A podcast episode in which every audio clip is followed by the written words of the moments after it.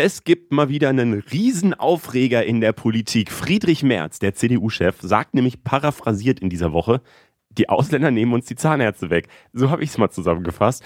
Ähm, wir gucken uns die ganze Aussage nochmal ein bisschen länger an und machen auch einen Fact-Check zu dem Thema und warum er das vielleicht gesagt hat. Ähm, vorher aber für dich die Frage, Berit. Hast du schon einen Zahnarzttermin gemacht? Ich habe gestern eine Postkarte von meinem Zahnarzt bekommen, der mich daran erinnert, dass ich mal wieder vorbeikommen soll. Also Wirklich? Der freut sich, wenn ich komme. Unsere Leben gleichen sich, glaube ich, immer mehr an. Oh, Ich habe wow. dich die Frage auch gestellt, weil ich habe eine SMS bekommen von meinem Krass. Zahnarzt. Komm doch mal wieder vorbei. Und ich dachte auch so, die Diskussion ist gerade, dass wir zu wenig Zahnarztplätze haben und meine Zahnärzte werben so um uns. Naja, wir gucken mal, was an dem Thema dran ist. Das ist eines von den Themen aus dieser Woche. Aus der Funkzentrale in Mainz, das ist, was die Woche wichtig war.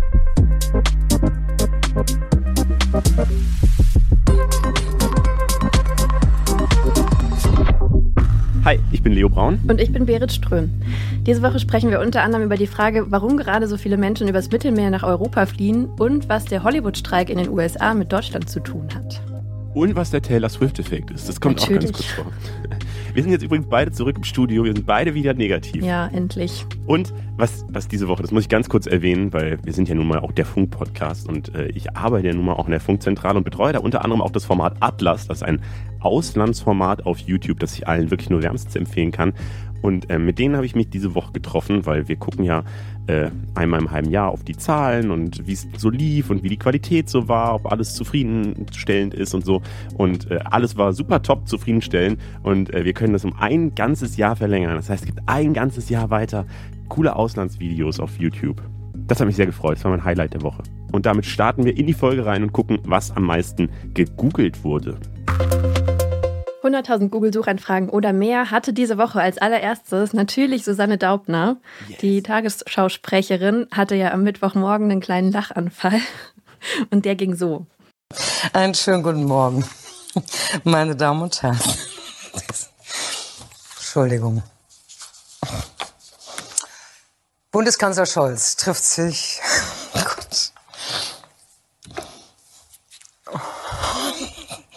Es tut mir jetzt echt leid. Das ist jetzt nicht zu leid. Oh Mann. So, aber jetzt. Warum sie so doll lachen musste, das habe ich ehrlich gesagt nicht so richtig verstanden. Also sie hat zwar auch mit der Bild zum Beispiel darüber gesprochen und erklärt, dass sie irgendwie die Überleitung vom Morgenmagazin-Moderator so lustig fand und glaube ich, es war auch einfach so ein bisschen Situationskomik. Aber was er gesagt hat, war eigentlich gar nicht so besonders. Aber es ist mir auch total egal. Ich fand es übelst sympathisch, weil sie ja sonst echt sogar die Jugendwörter des Jahres ohne ein Zucken im Gesicht vorträgt. Gut, da weiß man aber auch nicht, wie oft sie die hintereinander aufnehmen Ja. muss. Und wenn sie dann so, och Mann, nochmal sagt, das finde ich Ja. schon sehr süß.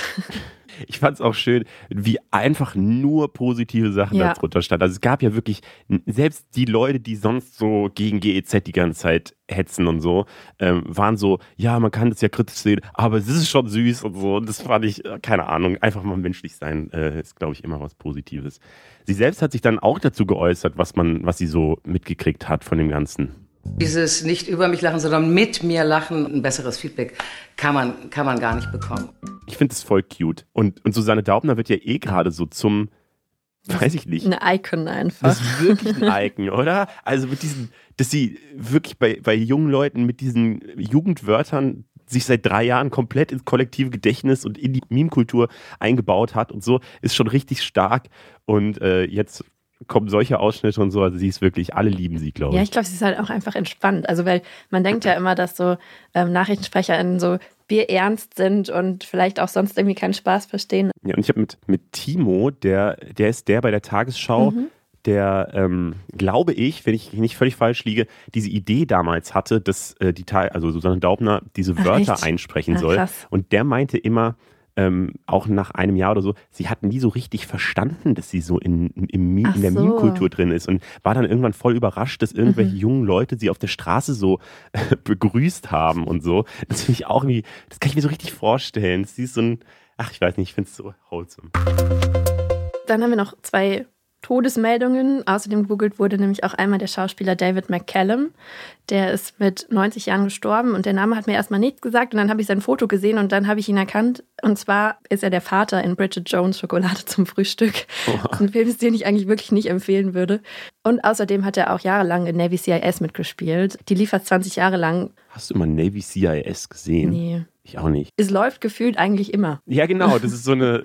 Also, ich weiß, ich habe sehr lange nicht im linearen Fernsehen Sat 1 eingeschaltet, aber ich mhm. habe das Gefühl, wenn man das einschalten würde, würde wahrscheinlich Navy CIS laufen. Viel gegoogelt wurde auch ähm, Sir Michael Gambon. Das ist ja ein britisch-irischer Schauspieler. Der ist jetzt im Alter von 82 Jahren gestorben.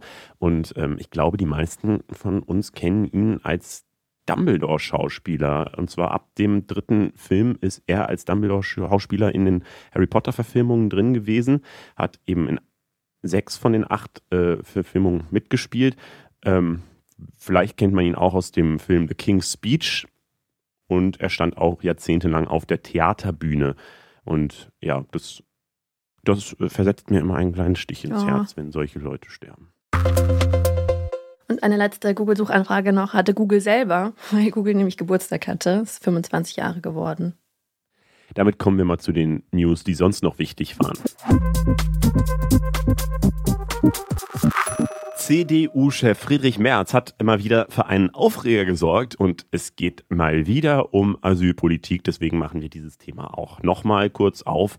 Er war diese Woche nämlich bei einer Talkshow vom Weltfernsehsender und da hat er gesagt, Zitat, die werden doch wahnsinnig, die Leute, wenn die sehen, dass 300.000 Asylbewerber abgelehnt sind, nicht ausreisen, die vollen Leistungen bekommen, die volle Heilfürsorge bekommen und dann weiter, die sitzen beim Arzt und lassen sich die Zähne neu machen und die deutschen Bürger nebenan kriegen keine Termine. Yo, also, ähm, wenig überraschend hat dieses Zitat für Diskussionen gesorgt und zum Beispiel die Bundesinnenministerin Nancy Faeser von der SPD sagt, das sei erbärmlicher Populismus auf dem Rücken der Schwächsten und es werden dabei Menschen gegeneinander ausgespielt. Ja, auch die Grünen, die Linken, die FDP und sogar Teile der CDU ähm, haben das kritisiert. Und wir gucken jetzt mal, was da genau kritisiert wurde. Das sind nämlich ganz viele Punkte. Ja, einmal die 300.000 AsylbewerberInnen, die nicht ausreisen. Tatsächlich sind nämlich 279.000 Leute ausreisepflichtig. Die Zahl ist von Ende Juni.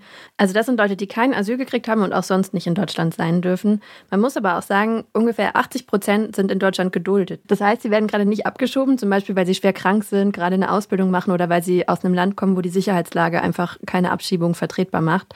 Und das wiederum heißt, von den 279.000 Leuten will Deutschland überhaupt nur 54.000 Leute überhaupt abschieben. Und da muss man tatsächlich sagen, das passiert kaum. Es werden aktuell weniger Leute abgeschoben, als rechtlich eigentlich werden sollten. Hm. Ja, das ist so der eine Teil der Kritik, also dass Merz wenig differenziert, was die Zahlen so angeht.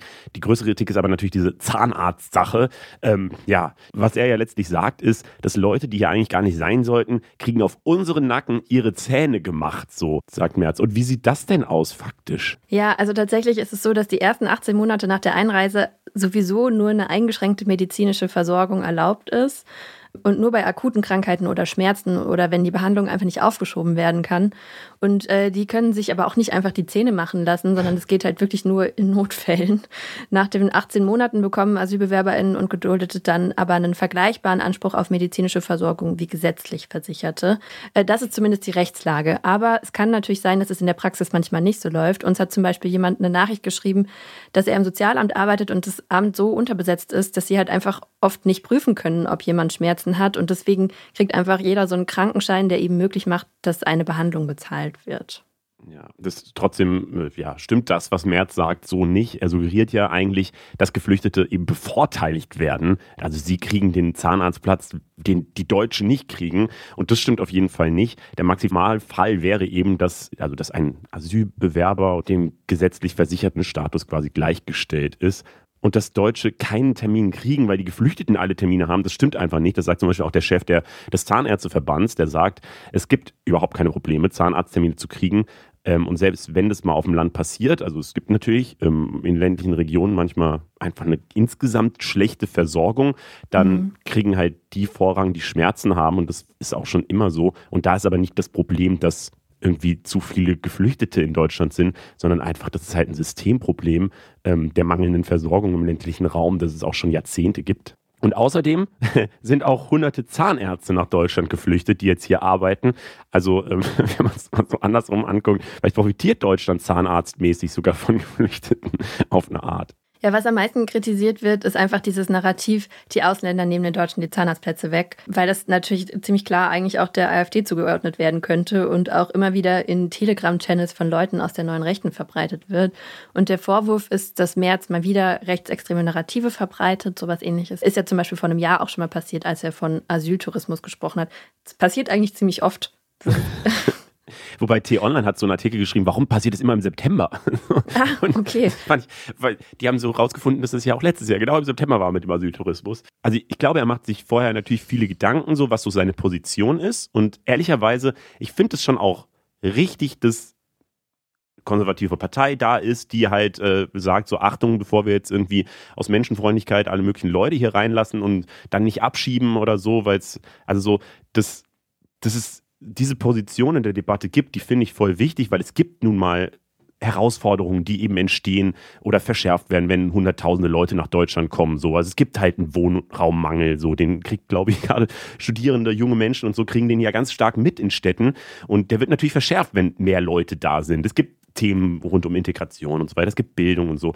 Und darüber sollte man auch offen reden, weil wir müssen diese Probleme, diese Themen halt lösen und nicht alles unter den Teppich kehren und so weiter. Und deswegen finde ich es so eine Rolle, wie sie ein Friedrich Merz haben könnte, aus meiner Sicht auch richtig. Er macht, was er auf jeden Fall macht, und das ist halt die Wirkung, er reproduziert rechtspopulistisches Gedankengut.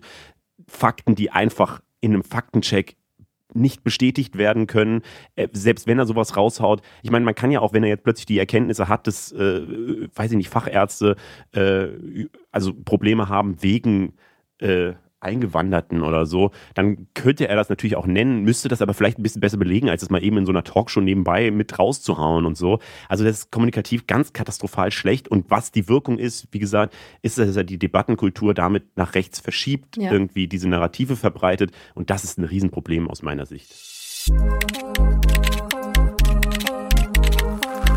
Seit ein paar Wochen ist das Thema Migration ja wieder super präsent und wir wollen jetzt nochmal gezielter auf die Menschen schauen, die sich auf den Weg nach Europa gemacht haben. Die größte Gruppe kommt eigentlich immer noch aus Syrien. Der Weg über Belarus scheint auch gerade immer beliebter zu sein, aber eine andere Flüchtlingsroute steht dieses Jahr besonders stark im Fokus, nämlich die übers Mittelmeer. Leute, die zum Beispiel auf der Insel Lampedusa ankommen. Ähm, die italienischen Behörden sprechen da gerade von 8000 Menschen wöchentlich. Das sind mehr als doppelt so viel wie in den letzten Jahren. Es gibt viele Migrationsexpertinnen, die sagen, aus diesen Zahlen wird aber trotzdem gerade so ein bisschen so eine Krise gemacht, die eigentlich gar nicht existiert. Also klar, es gibt eine Dauermigrationskrise auf jeden Fall, aber jetzt die Situation auf Lampedusa, die sei eigentlich eher eine politische. Worum es dabei aber kaum geht, sind die Menschen auf der Flucht. Warum überhaupt gerade wieder so viele Menschen übers Mittelmeer fliehen? Das fragen wir jetzt die Journalistin Alice Pesavento, die vor kurzem in Tunesien war und von dort aus starten die meisten Geflüchteten nach Italien. Hallo Alice. Hi. Hi. Ja, wer sind denn die Menschen, die über Tunesien nach Italien kommen? Also woher kommen die und warum flüchten die? Das sind sehr, sehr unterschiedliche Menschen, die auch vor sehr unterschiedlichen Krisen fliehen. Also zum Beispiel vor dem Krieg in Syrien oder vor anderen Kriegen und dessen Nachwirkungen oder auch vor anderen Konflikten, vor den Auswirkungen des Klimawandels, vor Armut und vor Formen von Diskriminierung und Verfolgung. Man sieht auch, wie unterschiedlich diese Menschen und ihre Fluchtursachen sind, wenn man sich anschaut, aus welchen Regionen und aus welchen Ländern diese Menschen mhm. kommen. Die Menschen, die in den vergangenen Wochen in Italien angekommen sind, kommen zum Beispiel aus Pakistan, aus der Elfenbeinküste, aus Bangladesch, mhm. Tunesien, mhm. Syrien und Kamerun. Und Maurice Stiel, das ist ein Migrationsforscher an der Uni Osnabrück, mit dem ich gesprochen habe, der hat mir auch gesagt, dass Migration und Flucht immer mögliche Reaktionen auf solche Krisen sind und eben nicht die Krise selbst. Das heißt, solange diese globalen Probleme bestehen, werden Menschen weiter fliehen und solange es keine alternativen sicheren Routen gibt, werden sie auch über das Mittelmeer kommen. Okay, also das heißt, es gibt mehrere Gründe. Aber warum kommen denn gerade besonders viele Menschen über Tunesien nach Italien oder generell halt mehr als sonst? Also erstmal versuchen in den Sommermonaten meistens besonders viele Menschen das Mittelmeer zu überqueren, weil da einfach besseres Wetter ist und es deshalb auch ein bisschen sicherer ist, als wenn es zum Beispiel stürmt. Auch die Situation in Tunesien selbst sorgt dafür, dass immer mehr Menschen versuchen, das Land so schnell wie möglich zu verlassen. Das gilt vor allem für die Menschen aus Ländern südlich der Sahara, die in Tunesien wohnen. Ähm, viele wohnen da schon lange. Sie arbeiten dort ähm, oft auch mit dem Ziel, irgendwann zu versuchen, Europa über das Mittelmeer zu erreichen. Ähm, seit einigen Monaten gibt es aber immer wieder gewaltsame Angriffe auf diese Menschen. Ausgelöst hat das der tunesische Präsident selbst. Er hat Ende Februar auf seinem Facebook-Account ein Statement veröffentlicht und in diesem Statement behauptet er, Horden illegaler Migranten würden nach Tunesien strömen mit dem Ziel, die demografische Zusammensetzung des Landes zu verändern und seine arabisch-muslimische Identität zu zerstören. Das heißt, er verbreitet Verschwörungstheorien und daraufhin gab es eine Welle der Gewalt. Viele Betroffene wurden auf offener Straße angegriffen, beschimpft oder gewaltsam aus ihren Wohnungen vertrieben. Das war natürlich nicht die gesamte tunesische Bevölkerung. Viele Menschen haben auch versucht zu helfen und haben Spenden gesammelt und Unterkünfte gesucht und Demos gegen Rassismus organisiert. Aber vor allem gegen die tunesischen Sicherheitskräfte konnten sie auch nichts ausrichten und die haben Anfang Juli begonnen, hunderte Migranten ohne rechtliche Verfahren und auch ohne Vorankündigung in die Wüste hinter die Grenzen zu Algerien und, und Libyen abzuschieben. Ähm, einige von ihnen sind dort auch verdurstet. Es gab ein Foto, das in dieser Zeit für einen besonders großen Aufschrei gesorgt hat. Auf diesem Foto sieht man eine Frau. Sie heißt Fatih Dosso ähm, und sie liegt auf dem Bauch im Sand und neben ihr an sie gekuschelt liegt ein kleines Mädchen, ihre sechsjährige Tochter Marie. Und die beiden sind halt in der Wüste verdurstet, nachdem oh. sie dahin abgeschoben worden sind. Das ist wirklich heftig. Was ich noch nicht ehrlicherweise nicht so hundertprozentig verstehe. Du hast ja vorhin die ganzen Länder aufgezählt, ähm, die eben, also woher die Leute kommen, die diese Route nehmen. Ähm, ich verstehe das, dass Leute, die aus Afrika fliehen oder gerade aus Nordafrika, dass sie dann diese Route nehmen, weil es irgendwie so die naheliegendste ist. Aber gerade wenn Leute, jemand aus Syrien kommt oder so, ist es ja eigentlich voll der Schlenker. Und wenn man dann erstmal in ein Land kommt wie Tunesien, ähm, wo, wo man Gewalt ausgesetzt ist, dann muss man diese Route übers Mittelmeer machen. Dann kommt man vielleicht nach Lampedusa, wenn man Glück hat. Ähm, und da ist dann auch wieder die Stimmung nicht so geil, mal vorsichtig gesagt. Ähm, warum nehmen die denn diese Route? Ja, Flucht und Migration ist oft halt auch ein langer Prozess. Viele Leute sind sehr lange unterwegs und es gibt halt verschiedene Routen und Tunesien ist halt ähm, ein Transitland, über das viele es versuchen, weil es vielleicht auch einfacher ist, als von an anderen Orten abzulegen. Ähm, zum Beispiel ist die libysche Küstenwache auch sehr, sehr brutal und die ähm, Situation in Libyen für Migranten und geflüchtete Menschen ist sehr, sehr schwer, weshalb sich halt, wie gesagt, diese Route immer weiter verschiebt, weil sonst immer sehr viele von Libyen aus gestartet sind. Und die Gewalt in Tunesien jetzt, die ist ja eher eine rassistische mhm. Gewalt. Also sie richteten sich nicht unbedingt gegen Syrerinnen und Syrer, die sozusagen eh eher auf der Durchreise sind. Ähm, und von den Menschen aus den Ländern südlich der Sahara, die jetzt angegriffen wurden oder werden in Tunesien, haben halt viele auch schon lange im Land ähm, gewohnt. Aber jetzt durch diese Dinge, die passiert sind, vor allem auch die Abschiebungen in die Wüste, wollen viele jetzt halt so schnell wie möglich aus dem Land gehen. Und weil sie nicht in ihre Heimatländer zurückkehren können, oft bleibt halt oft nur der Weg über das Mittelmeer. Ähm, ich habe auch gelesen, dass es auch, also es gibt ja jetzt auch noch einen Deal mit Tunesien zwischen der EU und ähm, bevor der in Kraft tritt, versuchen jetzt auch quasi nochmal besonders viele Menschen ähm, das Land zu verlassen. Ist das richtig? Ja, das vermuten Experten. Also es kann sein, dass durch diesen Deal, der im Übrigen zeitgleich mit den Abschiebungen in die Wüste ähm, geschlossen wurde, ähm, mhm. dass dadurch es wie so eine Torschlusspanik gibt und mehr Leute versuchen zu gehen. Ähm, und natürlich wirkt sich auch, äh, wirken sich auch so Deals mit der EU ähm, auf so ein Land aus. Also dieser Deal jetzt verspricht Tunesien 900 Millionen Euro und davon sind 100 Millionen für Grenzmanagement bestimmt, was auch bedeutet, mhm. dass die Grenze härter wird und dass sozusagen Leute ähm, außerhalb von Europa gehalten werden sollen. Wir können mal kurz festhalten, es kommen auf jeden Fall immer mehr Menschen über die Mittelmeerroute ähm, und es sterben da auch immer mehr. 2356 sind es seit Januar dieses Jahr gewesen und das sind fast so viele Fälle wie im kompletten Jahr 2022. Also erstmal, diese Zahlen sind ja immer nur eine Klar. Mindestzahlen sozusagen, ja.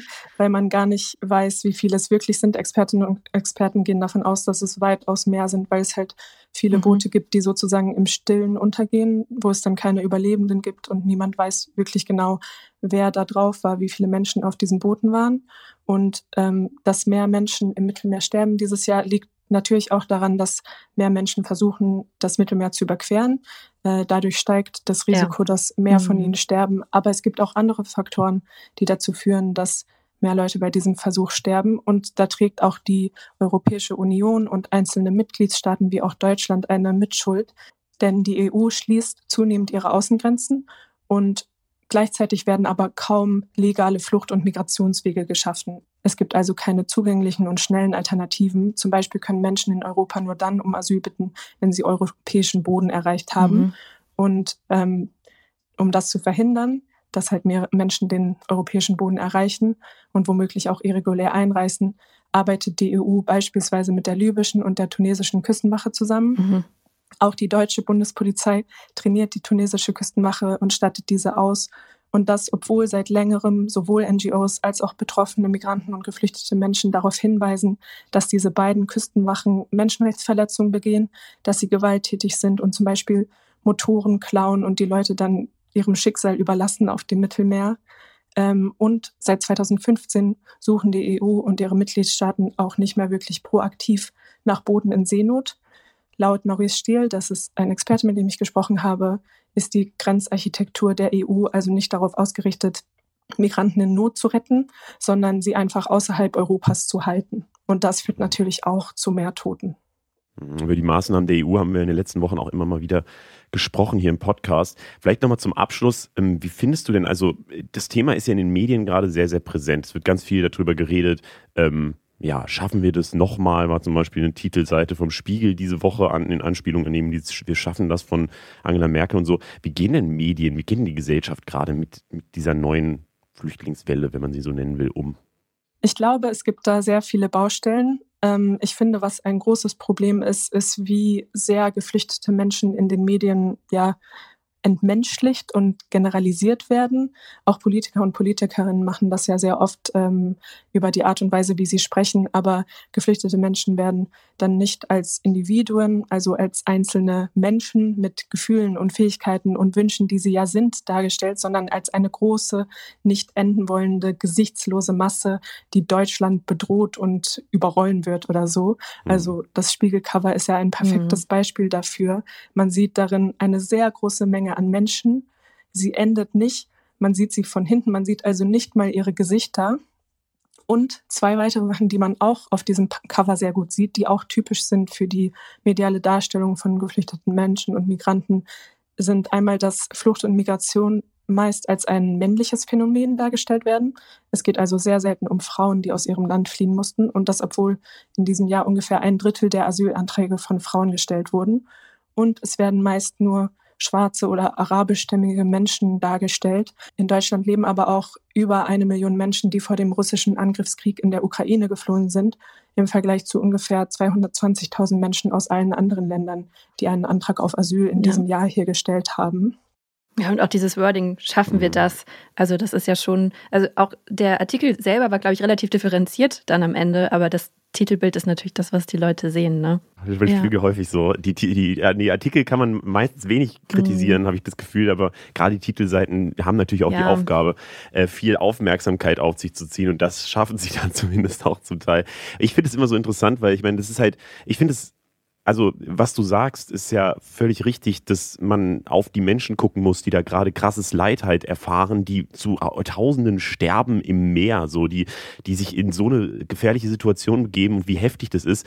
Ähm, aber gleichzeitig ähm, ja, ich weiß, ich kann immer auch so ein bisschen verstehen, diese andere Seite, weil es ja immer die Frage, auf also welche Perspektive nimmst du ein? Nimmst du die von den Menschen ein, die fliehen, oder nimmst du die Perspektive von eben uns als deutsche Gesellschaft irgendwie ein, die jetzt halt trotzdem ja, also das bringt ja irgendwelche politischen Herausforderungen zumindest mit sich. Und ähm, die, also da, ich finde, das merkt man in der öffentlichen Debatte immer ganz viel, welche Perspektive jetzt gerade dominiert. 2015, als es so das erste Mal groß losging, war ja die große Solidarität, weil alle die Perspektive von den Geflüchteten eingenommen haben, genauso Anfang des äh, Ukraine-Kriegs. Ähm, und mittlerweile dominiert aber diese ganze Wir werden überfordert äh, Erzählung so ganz extrem, oder? Ja, ich finde, also natürlich ist das immer eine Sache der Perspektive, aber wir haben ja auch ein Grundgesetz in Deutschland. Wir haben eine EU-Grundrechtecharta, in der auch das Recht auf Asyl festgeschrieben sind. Und natürlich sind das große Herausforderungen.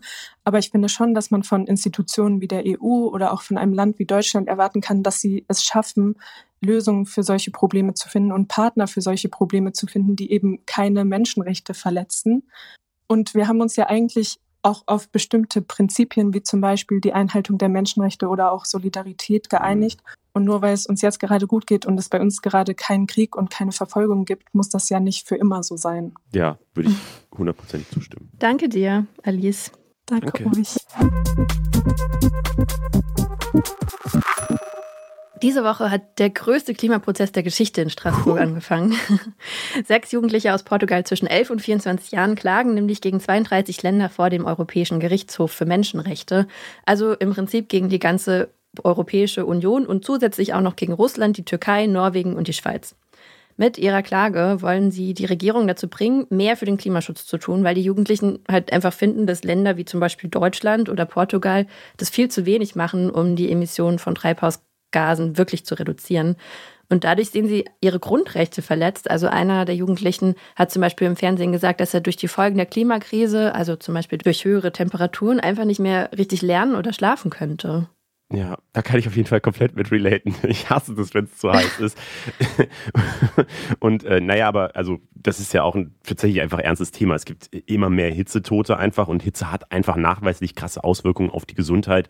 Das sagt zum Beispiel auch das Umweltbundesamt, also so ganz offizielle Stellen. Und natürlich auch ist das Konsens in der Naturwissenschaft. Hitze beansprucht den Körper sehr stark und kann damit eben zu Herz-Kreislauf-Problemen führen. Ja, und genau darum geht es jetzt nämlich auch bei dem Prozess. Also das, ich finde es ganz spannend. Die sechs Jugendlichen, die müssen jetzt sozusagen vor Gericht beweisen, dass die Klimakrise einen Einfluss auf ihr Leben hat und dann auch juristisch argumentieren. Also ähm, sie berufen sich da auf die Europäische Menschenrechtskonvention, zum einen auf das Recht auf Leben, dann das Recht auf Freiheit von Folter, unmenschlicher oder erniedrigender Behandlung, das Recht auf Privatsphäre und Familienleben und das Recht, nicht aufgrund des Alters diskriminiert zu werden. Und die Jugendlichen sagen, dass der Auslöser für ihre Klage eigentlich die krassen Waldbrände waren, die es 2017 schon in Portugal gab. Da sind nämlich 66 Menschen gestorben und über 20.000 Hektar Wald wurde von den Flammen zerstört. Mhm. Das ist so die Perspektive der jungen Leute. Aber die angeklagten Länder sagen natürlich, äh, nee, das stimmt überhaupt nicht. Äh, wir sind unschuldig. Die sagen nämlich, es gäbe keinen äh, direkten Zusammenhang zwischen den Beschwerden dieser sechs Jugendlichen und den, der jeweiligen Klimapolitik ihrer Länder. Also da sind ja so ganz viele Steps dazwischen. Die Klimapolitik muss erstmal die, den Klimawandel aufhalten, theoretisch. Und wenn das dann passieren würde, dann würde es vielleicht nicht mehr für die Jugendlichen einen Einfluss aufs Leben haben und so. Ähm, als die Klage eingereicht wurde, sollen die auf jeden Fall versucht haben, diese Klage zu verhindern, zeigt eine Recherche vom ZDF Frontal. Auch Deutschland soll die Klage als unzulässig bezeichnet haben und insgesamt werden die 32 Länder übrigens von über 80 Anwälten verteidigt. 80 Anwälte gegen sechs junge Leute, ja. perfekt. Ähm, geurteilt wird darüber dann im nächsten Jahr. Ähm, und ich habe mich gefragt, weiß ich nicht, du bist da ja mehr in dem Thema drin. Gibt es denn als wahrscheinlich, dass das durchkommen könnte? Das ist super schwer einzuschätzen, wie groß ihre Chancen mit dieser Klage eigentlich sind, weil also wenn die Jugendlichen gewinnen könnten, dann würden diesen 32 Ländern schon echt hohe Strafen drohen. Aber bis dahin muss halt wirklich einfach erstmal geklärt werden, ob der Europäische Gerichtshof überhaupt konkrete Klimaschutzmaßnahmen anordnen kann. Also das ist einfach, glaube ich, noch viel, was da geklärt werden muss, weil es so ein Präzedenzfall ist. Wo, wo mich das sofort daran erinnert hat, war ja 2021, also vor gut zwei Jahren. Ähm, da gab es ja ein Urteil vom Bundesverfassungsgericht, den sogenannten Klimabeschluss. Mhm. Und äh, da hat das Bundesverfassungsgericht ja tatsächlich einfach als höchstes deutsches Gericht gesagt, ja. dass Deutschland ähm, eine Schutzpflicht gegenüber jungen Generationen hat, auch noch nicht geborenen Generationen, weil vor allem eben diese nachfolgenden Generationen einfach ja, dass denen Freiheit genommen wird, wenn man heute nicht auf Klimaschutz achtet. Äh, also tatsächlich wird von Gerichten immer wieder juristisch bestätigt, dass mhm. Klimaschutz eben wichtig ist. Und das ist jetzt natürlich ein anderes Rechtssystem, weil es nicht das deutsche Grundgesetz ist, sondern eben das Gericht für Menschenrechte. Ähm, aber ich weiß nicht, ich habe auch so die Hoffnung, dass das auf jeden Fall nicht unmöglich wäre und dass das, glaube ich, auch ein starkes Zeichen wäre, wenn, wenn man aus den Menschenrechten herleitet, dass man Klimaschutz machen soll. Und wir machen jetzt nochmal ein kleines Update. Wir haben ja letzte Woche ziemlich ausführlich darüber gesprochen, wie es den Menschen in Bergkarabach gerade geht. Also die Region mhm. gehört eigentlich völkerrechtlich zu Aserbaidschan, wurde aber bis letzte Woche von Armeniern selbst verwaltet. Und um die Region gibt es schon seit Jahrzehnten Streit. Und letzte Woche hat Aserbaidschan Bergkarabach angegriffen und die pro-armenischen Kräfte mussten nach ganz kurzer Zeit dann schon kapitulieren. Mhm. Marspet war bei uns im Podcast. Der hat Familie in Armenien und Kontakte nach Bergkarabach und der hat uns berichtet, wie viel Angst die Menschen dort gerade haben. Und auch einfach zu dem Zeitpunkt nicht aus dem Land gekommen sind, weil die Region ja in Aserbaidschan eingekesselt liegt. Und seit letzter Woche ist aber jetzt ganz schön was passiert, deswegen nochmal ein kurzes Update. Also insgesamt geht man davon aus, dass ungefähr 120.000 Menschen in Bergkarabach leben und davon sind inzwischen mehr als 65.000 Menschen nach Armenien geflohen. Die haben es geschafft. Das ist halt schon über die Hälfte der Menschen, die dort in der Region eigentlich gelebt haben. Das ist krass. Einfach die Hälfte der Leute ist schon geflohen. Und die fliehen über die einzige Straße nach Armenien, den sogenannten Latschin-Korridor. Und den hatte Aserbaidschan vorher neun Monate lang blockiert, jetzt aber zum Glück freigegeben. Und die Straße ist 90 Kilometer lang, also eigentlich nicht so lang und gerade aber komplett verstopft. Da gibt es auch echt krasse Satellitenaufnahmen von. Und manche brauchen gerade für diese Fahrt bis zu 30 Stunden, weil da einfach so heftiger Stau ist. Die Menschen haben einfach Angst vor Verfolgung und vor Völkermord durch die Aserbaidschaner und misstrauen diesem Regime in Baku total. Und Experten erwarten, dass wahrscheinlich praktisch alle in Bergkarabach lebenden Armenier in die Region verlassen werden. Hm. Jetzt kam diese Woche ja noch so eine Meldung rein, dass Bergkarabach ab dem 1. Januar 2024 aufgelöst und in Aserbaidschan das eingegliedert hört sich auch so verrückt an, finde ich. Ich hatte, auch, ich hatte ja. das so als Eilmeldung am Handy, war so, hä, mhm. wie Bergkarabach wird aufgelöst? Ich meine, das ist eine Region, die kannst ja nicht einfach die Region aus, Doch. auflösen. Gibt's jetzt Aber ja, mehr. genau, die Idee ist halt, ähm, das war Teil dieser Kapitulationsverhandlungen mit Aserbaidschan und ähm, deswegen wurde das am Donnerstag eben von den Behörden in Bergkarabach verkündet. Die Auflösung bedeutet, dass die Region praktisch nicht mehr existieren wird. Es soll den geflohenen Armeniern zwar freistehen, wieder zurückzukehren, aber man weiß eben nicht, wie viele das überhaupt wollen und das ist dann halt einfach ein ganz normaler Teil von Aserbaidschan. Das ist so die Idee man weiß ja dann auch einfach nicht, wie die Aserbaidschaner dann mit den ArmenierInnen umgehen werden. Ich glaube, deswegen muss man das einfach noch abwarten und gucken. Ja, das ist ja eh immer so die große Frage, weil ich meine, da wird ja auch dann Hass geschürt in mhm. den Gesellschaften und man sagt eben, wir als Aserbaidschaner mögen die Armenier nicht und Armenier sind, wie du sagst, so voll skeptisch, was diese ganzen Sachen angeht und werden ja krass unterdrückt, wurden jetzt bebombt und so, ja. ähm, dass die jetzt nicht sagen, ah ja cool, wir leben jetzt Nachbar an nachbarschaftlich irgendwie ja, irgendwo zusammen. Das kann man sich auch vorstellen. Deswegen ist das immer voll schwierig, wenn so, ja, letztlich zwei Völker äh, in einem Landesgebiet sind und wie, ja, wie, wie man sowas überhaupt in Frieden bringen will, ist halt immer ein Riesenproblem, glaube ich. Ja, also Leute, die definitiv nicht zurückkehren werden, sind die Leute, die in Behörden für diese Selbstverwaltung gearbeitet haben, weil die tatsächlich jetzt auch strafrechtlich von den Aserbaidschanern verfolgt werden. Also hm. die kommen ziemlich sicher nicht zurück. Alle anderen sollen angeblich straffrei bleiben, aber das heißt ja noch lange nicht, dass es dann ein entspanntes Leben dort wäre. Wir wollen euch ja auch immer so ein bisschen gute Nachrichten vorbeibringen. Ähm, und diese Woche ähm, sind die alternativen Nobelpreise verliehen worden. Ähm, und das ist ja immer ganz schön, dass da, also positive Preisverleihung ist doch ganz nett. Äh, und dieses Jahr geht diese, dieser alternative Nobelpreis an die französische NGO SOS Mediterranee.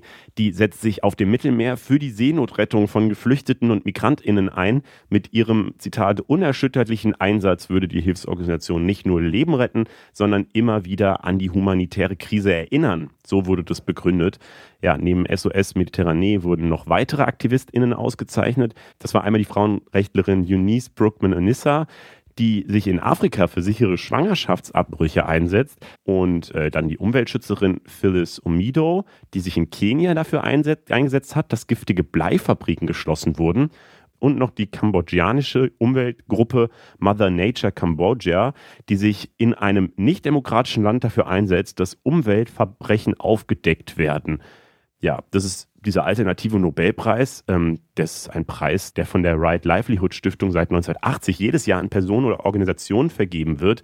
Zum Beispiel haben Greta Thunberg und Astrid Lindgren den Preis schon gewonnen, um mal zwei Schwedinnen zu nennen, die den schon gewonnen haben. Und äh, ja, der wurde damals übrigens gegründet, weil die offizielle Nobelstiftung sich damals geweigert hat, einen Nobelpreis für Umweltschutz oder Armutsbekämpfung einzuführen. Und äh, deswegen gibt es den jetzt von einer anderen Organisation. Der Preis ist mit drei Millionen Euro dotiert, also deutlich weniger als so der offizielle Nobelpreis. Aber ihn gibt es trotzdem und äh, wer nur die echten Nobelpreise will, der äh, wird nächste Woche auf seine Kosten kommen. Das ist nämlich dann immer diese Woche, die erste Oktoberwoche, wo die ganzen Nobelpreise vergeben werden, wo man dann jeden Tag eine Eilmeldung auf sein Handy bekommt, wenn man so eine News-App eingestellt hat, mit irgendein Name, den man noch nie gehört hat, gewinnt den Physik-Nobelpreis. Und ja. dann, dann, gucken alle nach, ist es ein Deutscher. Das, ist, das wird nächste Woche sehen. Das ist immer eine tolle Woche für Newsmenschen. Reinhold Messner muss zwei Guinness-Rekorde wieder abgeben. Bis vor kurzem mhm. galt er nämlich als der erste Mensch, der alle 14 8000er Berge der Erde bestiegen hat. Und jetzt kam aber raus, er und sein Begleiter haben 1985 wohl 65 Meter vor und 5 Meter unter dem Gipfel von der Annapurna angehalten. Also die Annapurna ist ein 8000er in Nepal. Und damit ist er auch gleich noch den zweiten Titel los, nämlich dass er der Erste war, der alle 8000er ohne Sauerstoff erklommen hat. Und es gibt jetzt wohl neue Berechnungen mit Geodaten, die zeigen, dass manche Gipfel bisher einfach nicht so richtig korrekt identifiziert wurden. Und diese neuen Berechnungen hat dann ein deutscher Bergchronist jetzt nochmal mit den Berichten von Messner abgeglichen und ist dann zu diesem Schluss gekommen, der hat wohl woanders angehalten. Jetzt gibt es einen neuen ersten im Guinness-Buch, also, also in der neuen Ausgabe vom Guinness-Buch ähm, 2024 ist dann Ed Wiesturs, das ist ein Amerikaner und der hat 2005 das dann auch geschafft, alle 8000er zu besteigen. Ich genau. finde es voll ungerecht, weil der ist ja nicht einfach umgedreht oder so, Nein. sondern der hat ja nach allen Erkenntnissen, die er hatte, ist er so ganz da hochgelaufen. Und weil er dann 75 Meter, also weil das falsch berechnet war damals, kriegt er jetzt diesen Rekord. Ich finde das richtig gemein. Und man sieht das ja auch nicht so gut. Da oben ist der Nebel und alles Mögliche so. Also ich würde auch sagen, dass da irgendwie keine schlechte Absicht hintersteckt. Ähm, ja, ich fand auch ähm, irgendwie ganz spannend, wie Messner dann reagiert hat. Also das mit den Rekorden ist wohl nicht so schlimm für ihn. Da hat er zu der DPA gesagt, ähm, Zitat, einen Rekord, den ich nie in Anspruch genommen habe, kann man mir auch nicht nehmen. Also er selber hat das wohl gar nicht von sich behauptet, der Erste gewesen zu sein. Aber er war trotzdem ganz schön sauer auf diesen Himalaya-Chronisten, der das alles jetzt nochmal ausgegraben hat. Über, über den hat er gesagt, Zitat, da nutzt jemand meine Bekanntheit, um Verschwörungstheorien zu verbreiten. Also ich glaube, der war schon ein bisschen angefasst von der Sache. Ja, ich kann das verstehen. Ja, ich auch. Ich kann aber auch tatsächlich verstehen, wenn man so denkt, so, ey, hier ist jetzt wirklich niemand komm, das, die letzten sechs Meter, die sind so anstrengend. Ich Aber er ist ja ganz hoch. Also nach allem, was er wusste, ist ja. er ja ganz nach oben gelaufen. Und nur weil, also ich gehe mal davon aus, dass da jetzt auch nicht, das sind ja nicht alles so spitze Berge, wie Nein. man die so malt. Und da gibt es so, auch kein Gipfelkreuz oder sowas, wie man es vielleicht aus den Alpen kennt. Also das ist auch nicht so gut zu erkennen, wirklich. Das ist wahrscheinlich dann so, keine Ahnung, irgendwas nochmal 30 Zentimeter höher oder so. Ja. Das kann man ja gar nicht sehen. Nee, ich bin auch auf der Seite von Reinhold. Wenn ihr jetzt mal ganz genau hinhört, dann hört ihr vielleicht ein kleines Poltern. Hört ihr das? Falls ihr wirklich was gehört habt, dann war das vielleicht unser Film- und Serienformat Cinema Strikes Back. Denen ist nämlich, glaube ich, ein riesengroßer Stein vom Herzen gefallen diese Woche. Die Filmproduktion in Hollywood könnte nämlich bald mal wieder weitergehen. Die letzten fünf Monate stand ja alles still. DrehbuchautorInnen und SchauspielerInnen haben gestreikt. Dadurch werden jede Menge Filme und Serien verschoben. Also Dune 2 zum Beispiel kommt doch nicht mehr dieses Jahr raus und so. Und äh, jetzt können halt auch mal wieder Filme neu gedreht werden und dann auch äh, vermarktet werden und so weiter. Auch Late-Night-Shows sind ausgefallen, weil halt niemand die Texte schreiben konnte. Und ja, diese Woche gab es zumindest eine erste Einigung. Die AutorInnen haben dann am Donnerstag auch wieder die Arbeit aufgenommen. Aber was ist das denn für eine Einigung eigentlich? Ja, also das ist erstmal eine Einigung zwischen der US-Autorinnengewerkschaft Writers Guild of America und den großen Studios und Streaming-Anbietern. Es soll jetzt zum Beispiel bis zu 5% mehr Lohn, 0,5% höhere Beiträge für Krankenkassen und Altersvorsorge geben. Und was den Streikenden super wichtig war, vor allem KI-generiertes Material kann jetzt nicht mehr als Quelle genutzt werden. Darauf haben sich alle geeinigt und über den Deal müssen zwar Anfang Oktober noch alle Mitglieder der Writers Guild abstimmen, aber es gilt als ziemlich wahrscheinlich, dass die wahrscheinlich der ganzen Sache zustimmen werden. Und ähm, die rund 160.000 SchauspielerInnen von der SchauspielerInnen-Gewerkschaft, die streiken weiter. Da ist auch noch keine Einigung in Sicht leider. Aber wir fragen uns jetzt trotzdem mal, was das eigentlich alles für die deutsche Filmindustrie bedeutet und ob es da die gleichen Probleme gibt. Und das fragen wir jetzt den Schauspieler Hans-Werner Mayer. Er ist im Vorstand vom Bundesverband Schauspiel. Hallo. Hallo, guten Morgen. Hi. Erstmal Bevor wir über, über diese Einigung sprechen, hat sich dieser Stillstand eigentlich auch hier in Deutschland bemerkbar gemacht? Nein, also äh, für uns noch nicht. Mhm. Also für, für Studio Babelsberg schon. Die, dem haben ja ihre Leute in Kurzarbeit ja. geschickt. Mhm. Also für äh, alle, die äh, an amerikanischen, also SAG gebundenen Produktionen beteiligt waren, hat sich das natürlich bemerkbar gemacht, aber für uns hier direkt noch nicht. Jetzt wurde ja immer gesagt, ähm, die, die, also weil, weil, weil viele haben ja kein Verständnis dafür, wie so ein Schauspieler schreiben, die verdienen noch eh ultra viel Geld und so. Ähm, das ist ja, glaube ich, klar, dass irgendwie der riesengroße Star, den jeder kennt, wahrscheinlich ein ganz gutes Einkommen hat, aber gerade so die kleineren Schauspieler, Schauspielerinnen, ähm, die haben halt oft ganz schlechte Arbeitssituationen, wenig Gehalt und so weiter. Ich habe mich gefragt, ist es denn nicht in Deutschland wahrscheinlich auch ein Problem und auch dieses andere Thema mit der künstlichen Intelligenz?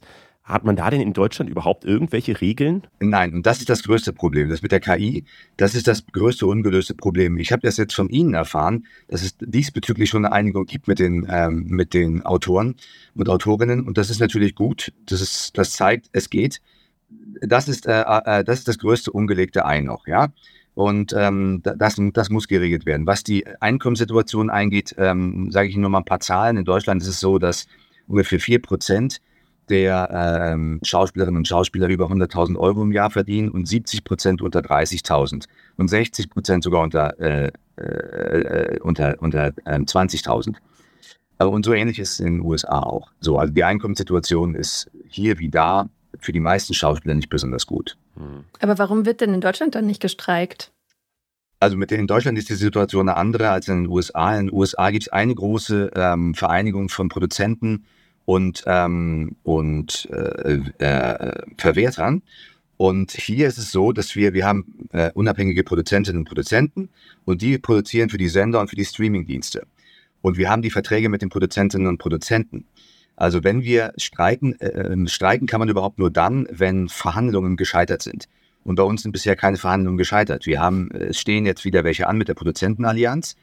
Ähm, und wir haben Verhandlungen für Folgevergütungen mit den Sendern.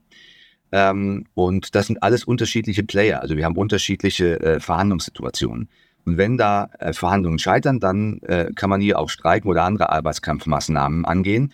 Aber in einer solchen Situation sind wir bisher noch nicht. Was wäre denn deine Forder Forderung als äh, deutscher Schauspieler? Naja, das kommt immer darauf an, mit wem man verhandelt. Also mit der, mit der Produzentenallianz verhandeln wir einen Tarifvertrag. Da geht es um Arbeitsbedingungen, Arbeitszeiten, äh, und auch Mindestvergütungen. Das, äh, äh, bei der SERG ist es auch nicht anders. Die verhandeln auch nur Mindestvergütungen. Und alles andere wird dann individuell von den Agenturen verhandelt. Deswegen, wir verhandeln nicht die Gagenhöhe, sondern nur äh, die Höhe der Gage, unter die nicht gegangen werden darf. Mhm. Ja? Und äh, das haben wir zum Beispiel mit Netflix, haben wir eine, eine, äh, einen Verhandlungserfolg gehabt vor ein paar Jahren. Äh, da ging es auch um die Mindestvergütung, die war dann höher als bei den, bei den Sendern und um die Folgevergütung, also die Erfolgs, ähm, äh, bedingten Folgevergütungen. Da haben wir in, in, in Deutschland eine bessere Situation als in den USA, weil es hier das Urheberrecht geht, äh, gibt. Und das äh, legt fest, dass im Erfolgsfall, in einem außergewöhnlichen Erfolgsfall, muss es eine Nachvergütung geben können.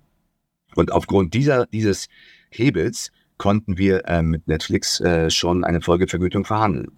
Größter Streitpunkt war ja trotzdem jetzt der Umgang mit KI und da wurde ja zumindest für die AutorInnen jetzt auch schon eine Regelung gefunden, wie es mit den SchauspielerInnen weitergeht in den USA. Wissen wir noch nicht, aber erhofft man sich denn eigentlich davon auch irgendwie, dass das so wegweisend dann auch für Europa sein kann oder für Deutschland oder ist das alles total unabhängig von der deutschen Filmindustrie? Nein, wir gucken natürlich äh, mit großem Interesse darauf und äh, in, insbesondere im Hinblick auf den Umgang mit KI. Ähm, hier wird jetzt schon an einer äh, europaweiten äh, Gesetzesregelung zum Umgang mit KI gearbeitet im Europaparlament. Und ähm, auch da gucken wir natürlich mit großem Interesse drauf. Aber wenn, wenn es da eine Einigung geben sollte, dann, kann, dann sieht man zum Beispiel schon mal, was man da machen kann, was es für Stellschrauben gibt. Also ich sage mal, äh, Stichwort Kennzeichnungspflicht. Es muss, es muss gekennzeichnet werden, was mit KI gemacht wurde und wovon KI gelernt hat. Mhm. Ja, und es muss die Möglichkeit geben für die Urheberinnen und Urheber, ähm, Nein zu sagen, dass, dass KI nicht von ihren und seinen Werken lernt. Äh, oder wenn, dann muss es vergütet werden. Bist du selbst schon mal damit in Berührung gekommen eigentlich? Nein, bisher nicht, aber ich kenne äh, Kolleginnen und Kollegen, die, äh, die schon gescannt wurden, die es äh, schon mhm. gemacht haben. Das ist momentan noch sehr aufwendig und sehr ja. teuer. Deswegen ähm, sehe ich jetzt auch die unmittelbare Gefahr in Deutschland nicht, dass wir sofort von alle von Avataren ersetzt werden. Aber die Gefahr, die reale Gefahr ist ähm, zum Beispiel im Synchronbereich, da gibt es eine Software, mhm. die kann jede Stimme, jede Sprache sprechen lassen.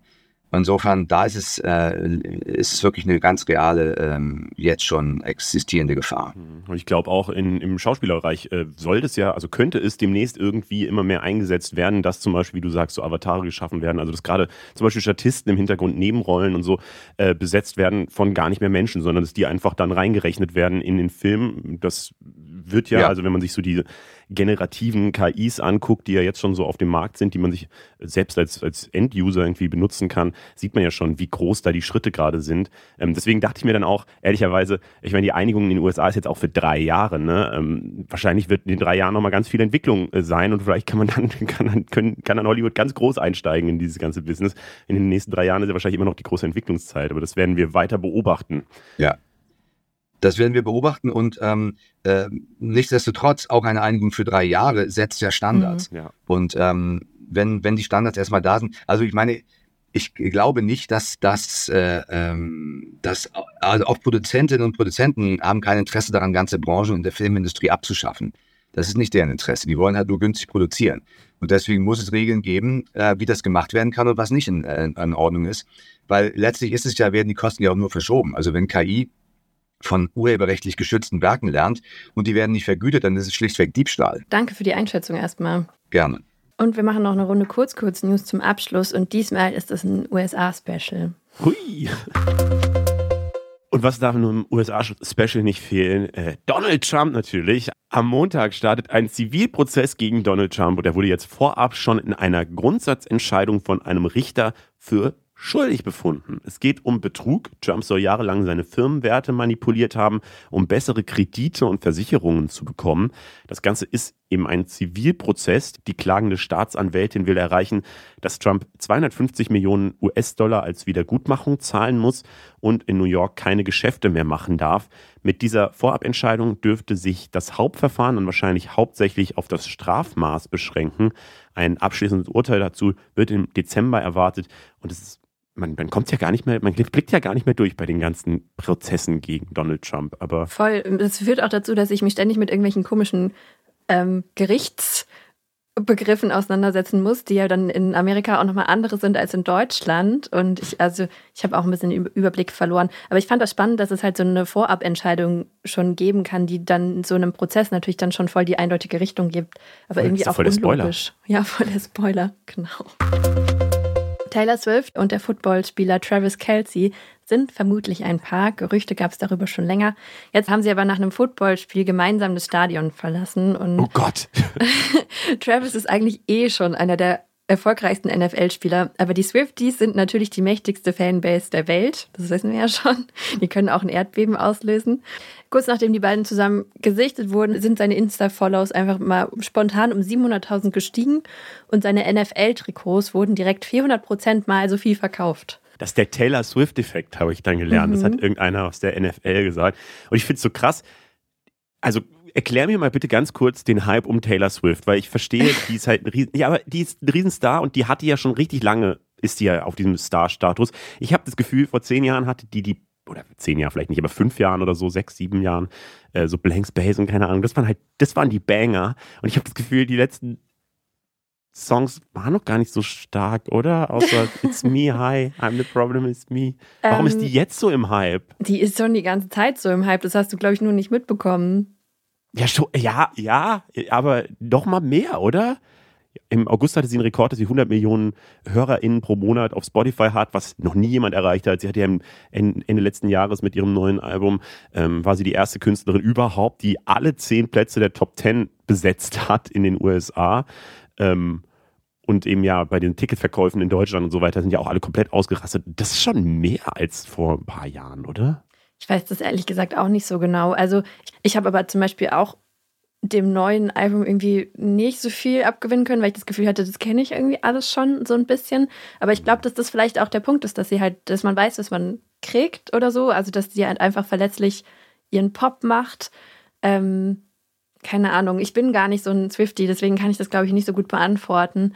Ja, ich weiß nicht, also sie scheint ja auf jeden Fall eine extrem starke Musikerin zu sein, alleine sie es immer wieder schafft und auch ihre Songs halt selber schreibt und äh, da sehr drin involviert ist. Deswegen sei ihr gegönnt. Und ich meine, sie hat echt nicht so Skandale oder so wie andere ähm, Stars. Also gerade Leute, die schon so als Kind berühmt werden, die rutschen ja voll oft ab, weil es einfach voll der krasse psychische Druck ist. Und Mhm. das weiß man bei ihr natürlich nicht, aber ähm, zumindest nach außen hin hat sie sich ja bisher immer relativ bedeckt gehalten, außer jetzt vielleicht halt ihre Boyfriends, von denen man ein bisschen was mitbekommen hat. Und ich finde sie schon auch sympathisch, auf jeden Fall. Und ich habe irgendwo gelesen, dass sie auch einfach die Künstlerin ist, die es schafft. Und gerade in den USA ist ja sehr gespaltene Gesellschaft. Mhm. Die ist halt dadurch, dass sie so aus dieser Country-Richtung kommt, Ja. äh, dass sie äh, eben halt vor allem ursprünglich von Konservativen so beliebt war und mittlerweile aber eben ja auch sehr stark von eher linkeren Gruppen oder so halt Ja. geliebt wird und äh, bei, also beides so ein bisschen vereinigt gerade und das ist wahrscheinlich auch nochmal so ein großer Part von ihrem Erfolg. Ja, das gibt's ja auch einfach nicht mehr so oft, dass sich mal alle auf irgendwas einigen können. Und wir bleiben noch ganz kurz beim Football eigentlich. Da waren wir ja kurz mit Travis Kelsey noch. Stimmt, der hat Ähm, gewonnen beim Super Bowl, ne, letztes Jahr. Ja, äh, und äh, diese Woche wurde bekannt gegeben, dass Usher nächstes Jahr im Februar die Halftime-Show beim Super Bowl macht. Und das ist krass. Super krass. Wahrscheinlich. Auch das ist wirklich ein Künstler, der wirklich lange keine Hits mehr hatte. Das kann man, glaube ich, wirklich festhalten. Und beim Super Bowl geht es ja auch in dieser Half- Halftime-Show so ein bisschen darum, sie best of seine, seines Lebenswerks irgendwie Ja. zu präsentieren. Und da hat er ja auf jeden Fall ein paar Hits. Aber damit schließen wir das mal ab. Das waren die Themen für diese Woche. Und wir freuen uns immer, wenn ihr uns Kommentare reinschreibt zur Folge, was ihr vielleicht gut fandet, was euch gestört hat, wo ihr kritisieren würdet. Das könnt ihr machen, zum Beispiel bei Spotify in der Folgenbeschreibung gibt es so ein Feld oder ihr könnt uns DMs auf Instagram schreiben. Wir lesen das auch alles. Ähm, und wir haben auch, das habe ich letzte Woche gar nicht gesagt, ähm, es haben richtig viele geschrieben, Ah, dass sie ja. so eine Sonderfolge wünschen würden zu Israel-Palästina oder zu Israel generell. Da war ich ja auf so einer Bildungsreise vor ein paar Wochen. Ähm, und dadurch, dass ich krank war, einfach letzte Woche ähm, und diese Woche auch ein bisschen Stress hatte, konnte ich mich, konnte ich das noch nicht vorbereiten. Ähm, aber ich will das auf jeden Fall durchziehen. Es kann aber noch so ein paar Tage, Wochen dauern. Ich glaube aber, dieser Konflikt ist auf jeden Fall noch ein paar Wochen länger da. Deswegen, ähm, es wird irgendwann kommen. Und was wir auch nicht besprochen haben, ist, wir hatten euch ja abstimmen lassen, wie ihr die Titel besser findet. Und die Abstimmung war relativ eindeutig. Deswegen haben wir letzte Woche auch schon den Titel wieder umgestellt und nennen jetzt einfach wieder die großen Schlagworte und nicht mehr eine übergeordnete Frage. Danke an alle, die zugehört haben. Mehr können wir gar nicht sagen. Mein Name ist Leo. Ich bin Berit. Wir sind Funk. Funk ist ein Angebot von ARD und ZDF. Und ähm, wir haben als Infotier diese Woche den roten Panda. Und ein anderes Feedback, was wir noch bekommen haben, ist, dass wir beide uns verabschieden sollen, weil es irgendwie weird ist, dass ich immer nur Tschüss sage. Deswegen musst du jetzt Tschüss sagen. Aber ich ähm, weiß nicht, ähm, brauche ich erst noch mein, mein Wort. Weil Ach du so. hast ja schon so das Ciao. Und Ciao. Tschüss ist irgendwie so. Du kannst ja Tschö, Tschö, Tschüsseldorf. Servus, nee, ich mach Tschüss einfach. Ciao. Tschüss. Die Funk-Podcast-Empfehlung. Da waren Nazis und die haben geschrien. Wir mussten schnell aus dem Zug aussteigen und da waren Männer von der Wehrmacht mit großen Hunden. Das ist die Stimme von Irene. Um sie geht es hier. Als die Nationalsozialisten die Macht übernehmen, ist Irene noch ein kleines Mädchen. Bald wird es für Jüdinnen und Juden in Deutschland gefährlich. Und Irene muss mit ihrer Familie nach Amsterdam fliehen. Aber dann erobern deutsche Truppen die Niederlande.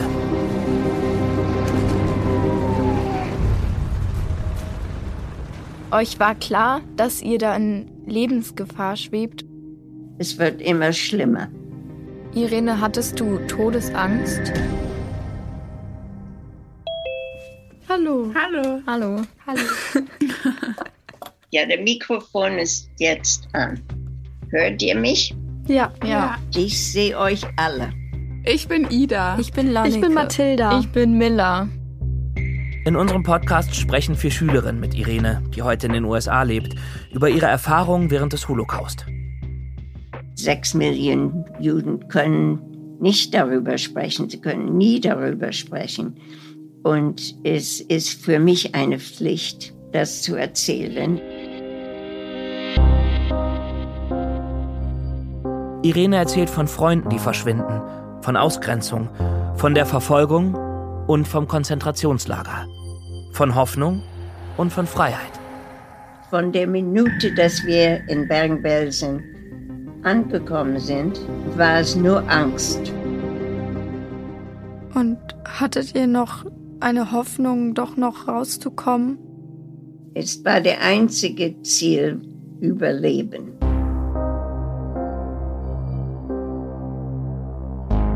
Zeitkapsel. Irene, wie hast du den Holocaust überlebt? Danke, dass du diese Erinnerung alle nochmal für uns ausbuddelst.